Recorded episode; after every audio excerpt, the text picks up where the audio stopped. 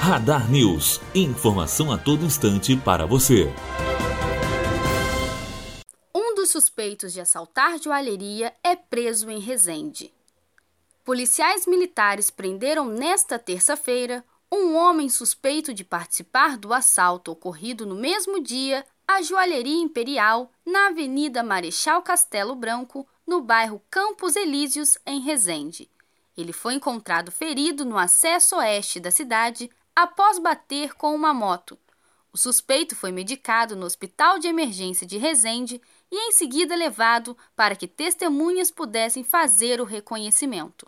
A moto foi um dos veículos utilizados pelos bandidos durante a fuga. Melissa Paiva, direto para a Rádio Unifoa. Radar News. Informação a todo instante para você.